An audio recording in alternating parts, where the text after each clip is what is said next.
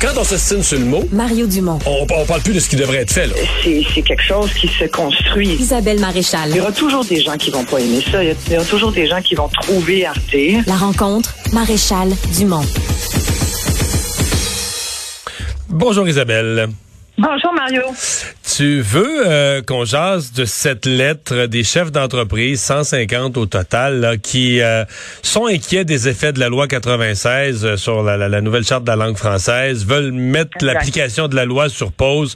Ils pensent que c'est dangereux pour l'économie, pour leur capacité de recrutement, entre autres, en période de, de pénurie de main-d'œuvre.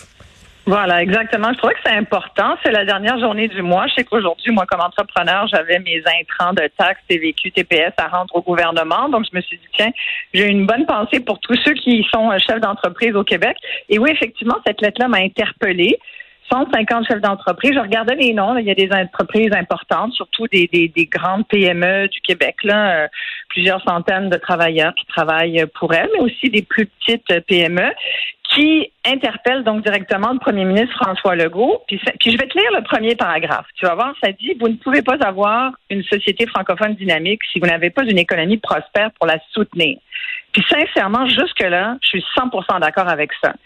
La suite de la phrase, toutefois, est dans l'état actuel, la nouvelle loi 96, donc la loi sur la langue officielle et commune du Québec, le français, menace de causer d'énormes dommages à l'économie de la province. Et là, sincèrement, c'est là où tu dis j'arrête de lire parce que je décroche, ça se peut pas, je commence déjà à pomper l'air.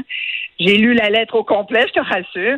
Il y a plein de, de points intéressants, mais tu sais, le vieil argument là, de dire, écoutez, là, le français, c'est une menace, puis en plus, on, il y a comme une menace de dire, euh, un petit peu plus loin dans la lettre, là, on voudrait pas non plus que ces entreprises-là si nos meilleurs innovateurs, je les cite, et bâtisseurs d'entreprises quittent vers Toronto, Edmonton, Vancouver, Halifax, au lieu de rester à Montréal et Québec, ça va causer des dommages permanents à la santé économique de notre province.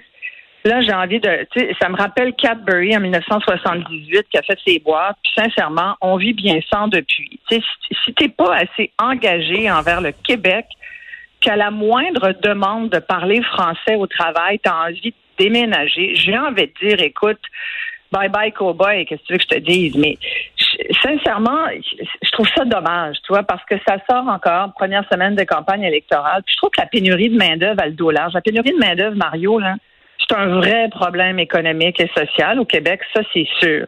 Mais tu sais, c'est c'est comme l'inflation, c'est comme la COVID. Là, maintenant, c'est la pénurie de main-d'œuvre. Faudrait pas tout lui mettre sur le dos non plus. C'est un problème qu'on connaissait, qu'on avait déjà avant la COVID et qui aujourd'hui est, est- est- vraiment encore plus important. Mais de dire, puis c'est le vieil argument légendaire, en général, c'est les libéraux qui font qu'ils qu'ils sortent, là, euh, c'est la langue est un frein aux affaires. Moi, j'ai envie de dire, sincèrement, euh, soyons un peu moins anecdotiques que ça. Quand ils disent qu'il faut mettre la loi 96 sur pause parce qu'on a besoin d'outils de francisation adéquats, j'ai envie de leur dire, on n'en aura jamais des outils complètement adéquats. Ouais. Mais, mais la loi 96, là, moi, j'ai réagi aussi. Faudrait que je retourne là, dans les livres. Tu sais que c'est une loi d'application très, très, très, très progressive, là, Isabelle. hein? Ils l'ont adoptée à Oui. l'Assemblée nationale il y a quelques Au mois. mois de mai. Mais il y a Oui, des au mois chap- de mai dernier. C'est ça. Mhm. Puis il y a des chapitres qui entrent en vigueur, là, bon, quelques-uns qui entrent en vigueur rapidement, mais la plupart, là, il y en a, je pense, au 1er janvier de l'année prochaine. Puis il y a des choses, je pense même pour les entreprises, pour laisser le temps de s'adapter, je pense que ça entre en vigueur. Complètement. Je pense que ça entre en vigueur au 1er janvier 2024. Je vais pas me tromper de date, mais mon point, c'est que il y a des dates de mise en vigueur, d'entrée en vigueur plus tardive pour laisser une période d'adaptation, c'est que pour personne puisse dire là, je sais, je suis pris aux culottes aux genoux, euh, j'ai pas eu le temps de me, préparer. Donc ça, euh, j'ai trouvé ça un petit peu gros là. euh, dans ma, Mais c'est très gros, c'est énorme. C'est un éléphant dans une pièce. Écoute, pour les entreprises, là, en- je vais te dire, là, en 2025, les entreprises de 25 employés ou plus vont devoir communiquer en français avec tout travailleur qui le demande. Si le travailleur ne le demande pas, il va recevoir sa petite lettre en anglais, tu comprends? Puis ces entreprises-là auront aussi l'obligation de démontrer à l'Office québécois de la langue française que la langue française est utilisée de manière généralisée on, on, on se transforme pas non plus au Québec en ayatollah de la langue, tu comprends? Fait que je, trouve que c'est toujours délicat. Je trouve sincèrement, il aurait pu se garder une petite gêne.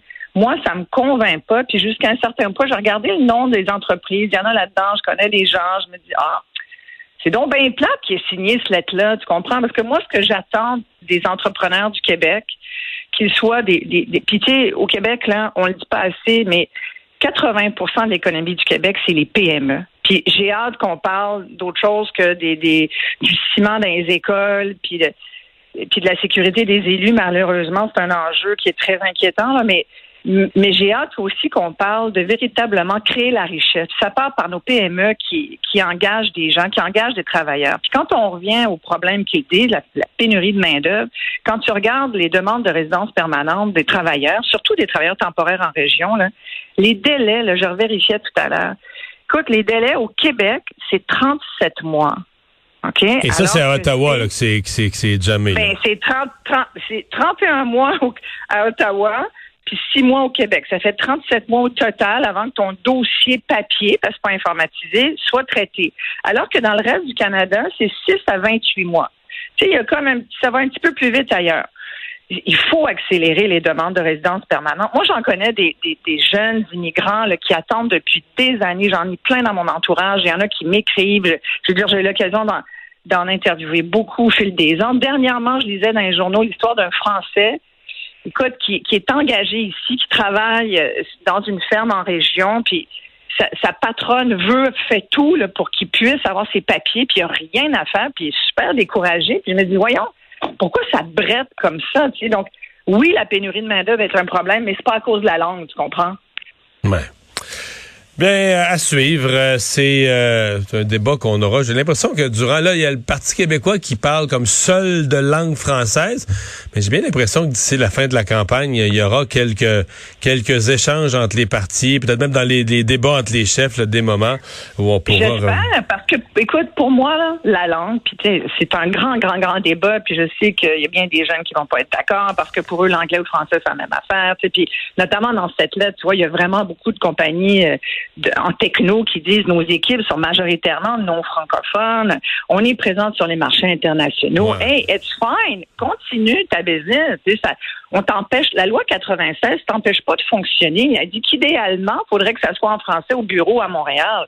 Mais si tout le monde travaille en anglais, puis que tes clients sont des Anglais, on n'est pas fou au gouvernement. On sait bien qu'il faut fonctionner dans la langue euh, hmm. des affaires. Puis c'est vrai que ça reste souvent l'anglais. Mais tu sais, le meilleur, je te le disais tout à l'heure, pour moi, le meilleur outil de francisation, c'est justement le milieu du travail. Le meilleur moyen d'apprendre la langue, à moins de sortir avec quelqu'un, tu sais, tu peux aussi tomber en amour avec une francophone, un francophone. Ça, ça aide beaucoup pour apprendre la langue. Mais sinon, écoute, c'est sur le marché du travail. J'en parlais cette semaine avec un jeune Vénézuélien qui disait, moi, écoute, quand je suis arrivée ici, j'ai d'abord appris l'anglais, puis c'est au travail, en, travaillant avec des collègues francophones, que je me suis mis à, plus apprendre et à parler.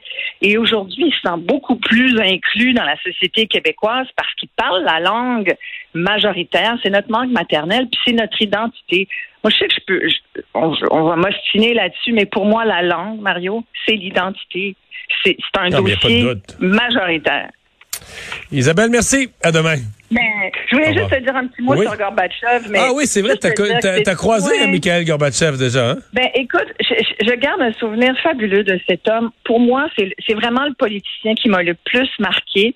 Euh, toutes ces années, j'ai quand même quelques entrevues avec des, avec des politiciens. Puis sincèrement, Gorbatchev, que j'ai eu l'occasion de rencontrer à deux reprises, dont une fois à Montréal en 2011, écoute, il m'avait vraiment beaucoup marqué. On, a fait une entrevue avec, il y avait bien sûr son, euh, ses interprètes, mais c'est quelqu'un qui était tellement empathique, euh, qui avait une voix douce mais à la fois forte, et il nous avait prévenu de, de Poutine. Il nous avait mis en garde. Il avait, il l'avait tout à fait compris.